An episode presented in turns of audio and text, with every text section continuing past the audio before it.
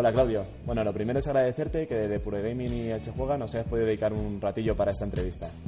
Nada, un placer, hombre, que pudiendo, teniendo tiempo, encantado. Gracias, de verdad. Bueno, me hace mucha ilusión hacerte esta, entrevista porque, bueno, que sepáis todos que Claudio es la voz de uno de mis superhéroes favoritos, es la voz de Batman. Sí, en algunas cosas, en algunas cosas.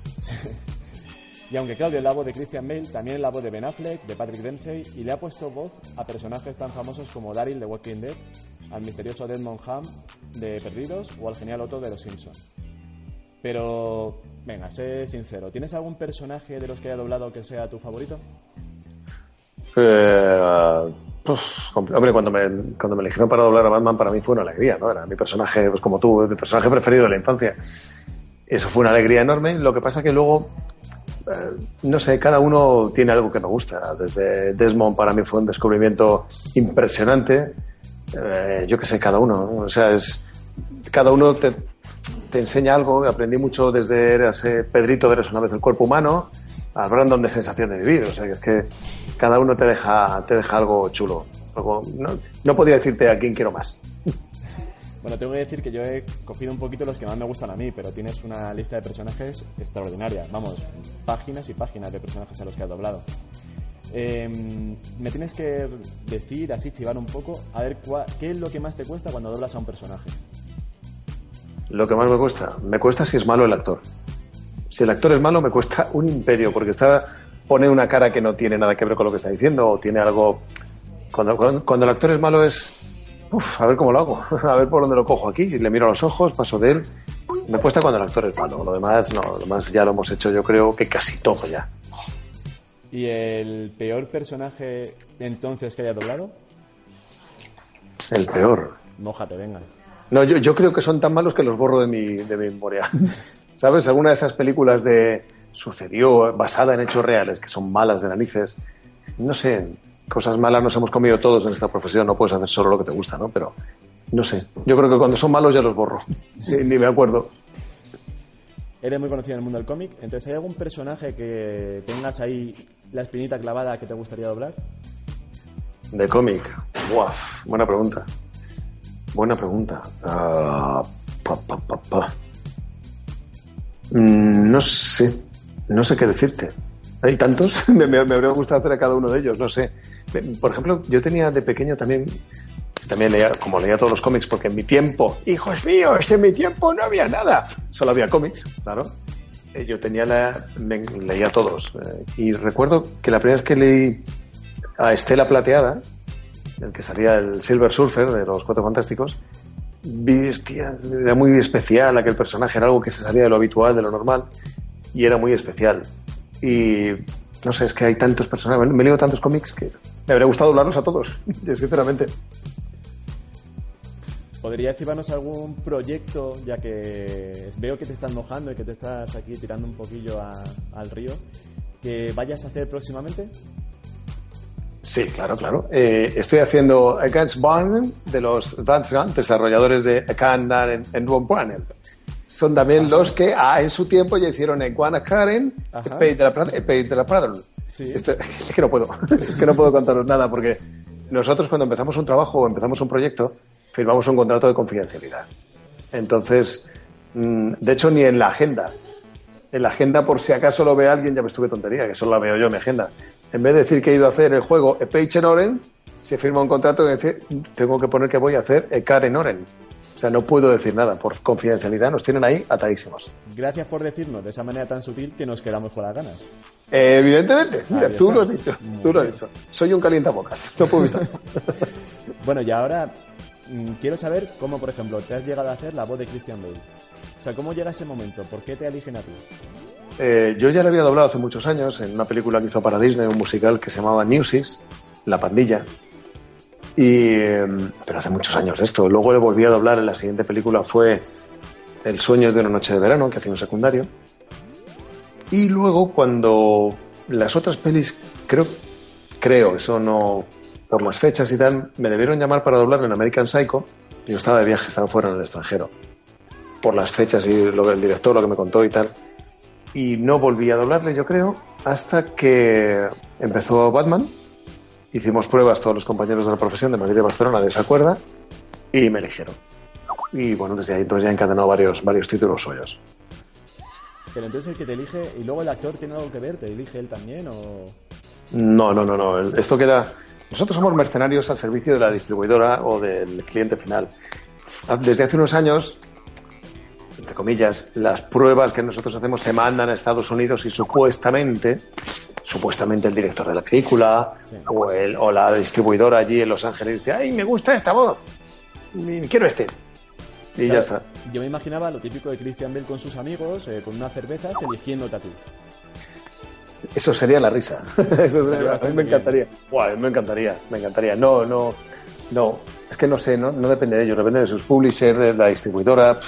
es, un, es un terreno farragoso. Eh, que sepáis todos que podremos ver a Claudio en el primer salón del cómic de Alicante, que se celebra junto con la Eche Juega los días 27 y 28 de septiembre, dentro de nada, dos semanas en, nada ya la tenemos allí. Y te quería preguntar así un poquillo acerca del evento. ¿Qué te ha llamado la atención de este evento para animarte a ir? Pues eh, es que a mí todo lo que sea cómic ya me tiene ganado. y todo lo que sea videojuegos ya me tiene ganado. Entonces la mezcla me, me apetecía mogollón. Eh, contactaron conmigo, además, muy amablemente la organización, y lo que nos propusieron, lo que me propusieron me parecía muy divertido, yo les ofrecí alguna propuesta. Estamos ultimando el calendario y las fechas del, de cómo vamos a distribuirlo a lo largo del evento, pero me pareció muy, muy divertido, muy, aparte, yo soy de los que opina que nuestra profesión, la de actor de doblaje, si no te das a conocer para poder defender tu profesión, nadie lo va a hacer por ti. Entonces creo que es una buena, una buena oportunidad para contarle a la gente de viva voz, nunca mejor dicho, cómo es de verdad nuestra profesión y derribar muchos mitos, ¿no? Lo del franquismo, lo de que somos millonarios, lo de que estamos en todos los lados, todo esto. Creo que esto, cuando la gente te ve la cara y se lo estás contando, te pueden, se lo pueden creer de otra manera. ¿Pero qué dice? ¿No eres millonario? ¿En serio? De, no. No, macho. No, siento la decepción. Te prometí que te enviaba el jet para eh, recogerte y no a pero es que me pilla muy mal. Me yo todo el mito por el suelo ahora mismo, ¿eh? Ya te digo. Cristiano y yo estamos a la par, pero él tiene un poquito más. Sí, pero poquito, ¿no? Poquito. Un poquito, antes tenía más, pero la Irina se lo gasta todo. Claro, se lo va a poner. bueno, ¿cómo supiste de la asistencia del Chejuega? Y del pues, del cómic. Pues eh, ya te digo, me contactaron por Twitter. Yo, simplemente que te llegaron, te Sí, primero estuvimos hablando de lo que se podía hacer y lo que las fechas y tal. Y nada, me contactaron por Twitter y yo enseguida vi que tenía fechas, vi que podía y vi que me interesaba y hemos hablado para hacer un montón de cosas chulas. Y nada, Twitter, Twitter, si estás en Twitter estás en el mundo. Igual que si estás en YouTube estás en el mundo. Bueno, pues que sepas que por Twitter ¿vale? hay muchos rumores de que va a haber una pedazo de horda de fans tuyas allí, con camisetas con tu foto impresa, coreando tu nombre. ¿Y foto? Sí, sí, sí. Pobrecillas, qué manera de gastar una camiseta. qué manera. Bueno, pero mira, ahí las tienes, vas a tener todas ahí, toda tu, tu horda de fans. ¿Qué te parece? Bueno, bueno, espero no decepcionarlas. Bueno, yo intentaré estar entre ellas, ¿vale? Eh, ¿Te hace ilusión encontrarte con tus fans allí en el evento? Sí, sí, sí, realmente. Realmente una vez que la, que la gente te conoce ve que somos gente normal con un oficio peculiar, nada más. Eh, no somos eh, del universo americano, no somos del universo del Star System en español. Nosotros somos actores más modestos que realmente lo que hacemos es prestar nuestra voz en nuestra interpretación. Yo a mí me encantado que la gente nos conozca. Si sirve para que mi trabajo se aprecie, yo no tengo ningún problema. Bueno, muchos fans, entre los que yo me incluyo, por supuesto, te vamos a recordar por ser la voz de, Batman en una de las mejores trilogías que se ha hecho en la historia, ¿vale? de, de la filmografía. Pero aquí va la pregunta. Bueno, ya me la comenté antes, pero ¿Cómo cuánto te consideras fan de Batman? ¿Cómo cuánto? Sí, ¿te has leído sus cómics? todos, todos no, tío, porque ya te digo, yo es que... ¿Le seguías? Sí, sí, sí, es que, ¿sabes lo que pasa? Que ya te digo, yo soy una generación, yo tengo 44 años ahora. Entonces yo, yo empecé a trabajar muy pronto, empecé a trabajar a los 12 y dejé de estudiar para empezar a trabajar a los 17. Entonces, el ocio que teníamos entonces era la, no había nada, eran los cómics. Fíjate, yo empecé leyéndome El Guerrero del Antifaz, o sea, ya allende los años y claro, lo iba comprando los, pues me iba comprando todos los eh, que salían, de X-Men, Spider-Man, Batman, por supuesto, todos iba teniendo, teniendo, iba teniendo, iba... De hecho tengo una colección por ahí guardada en casa de mi madre que algún día tendré que rescatar y, y encuadernarla bien. Ostras, pues mira, esa es la que te va a hacer rico. La vas a tener que tal, la vendes y ahí tienes eh, la fortuna. Me lo estoy pensando, me lo estoy pensando. ¿Eh? ¿Has visto? Me lo estoy pensando, sí, sí. Bueno, y ahora mojate un poquillo. ¿Cuál ha sido la película más chula, que ha- la que te ha parecido la mejor de las tres películas del Caballero Oscuro? Es que cada una tiene una cosa, tío. Es que la primera te mete el veneno en el cuerpo, ¿vale? Introduce, introduce un universo oscuro de Nolan, que es muy nolaniano, podríamos nolaniano, niano, niano, ¿vale? Y, la primera tiene esa parte de decir, ahí va, nunca me han contado una película de superhéroes de esta manera. Nunca me han contado desde un punto de vista tan humano, tan oscuro, tan, tan cerca de la persona, ¿no? La persona que luego llega a ser el personaje de Batman. La primera me encantó, me lo pasé como un... La segunda es espectacular, la segunda. Y con ese Hell Ledger que es... que abre la boca, hace... Y ya te has muerto de miedo, ya, claro, era bestial. Y la tercera era... Quizás es a lo mejor la que menos... Pero a mí me gusta mucho, porque además te ofrece el paquete final. Toma, esta es mi historia. Plan, te lo cierro y te lo pongo ahí. A partir de aquí vosotros veréis. A mí me gustan las tres mucho. A mí, a mí igual, hombre, la segunda es la que te quedas ahí con peliculón, pero todas son... Claro, ¿sabes lo que pasa? Yo tengo la sensación de que la segunda, una vez que te metes en ese universo de Nolan y en el universo de Batman, la primera te, te ha ayudado a entrar. La segunda es que te la comes entera, porque ya estás metido de cabeza ahí. Y en la tercera haces la digestión y te ofrece un final. Yo creo que la segunda es muy buena, pero todas son muy buenas. Sí. Bueno, y ahora toca la parte del videojuego, que como sabrá, junto con el Salón del Cómic, se celebra el Se Juega, mucho más enfocado al videojuego y al gaming.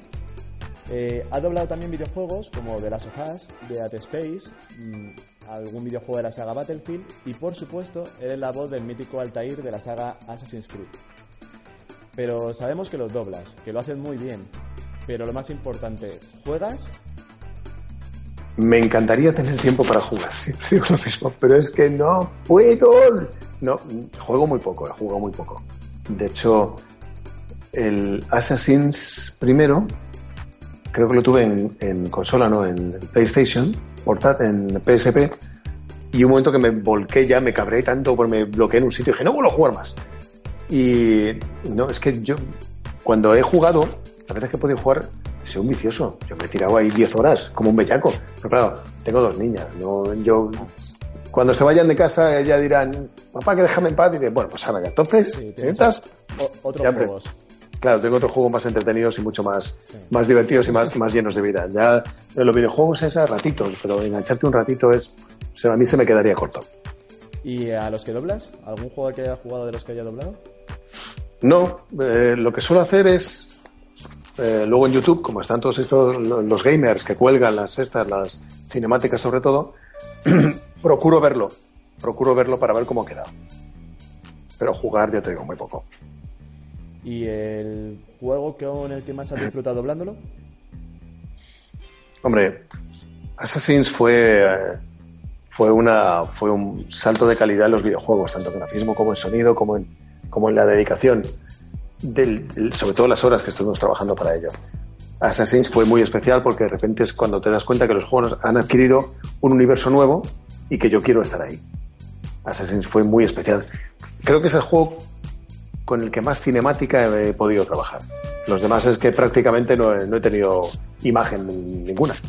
Entonces Assassin's fue un, un salto de calidad que me emocionó. Eh, bueno, Claudio, ¿te podremos escuchar en algún juego próximamente?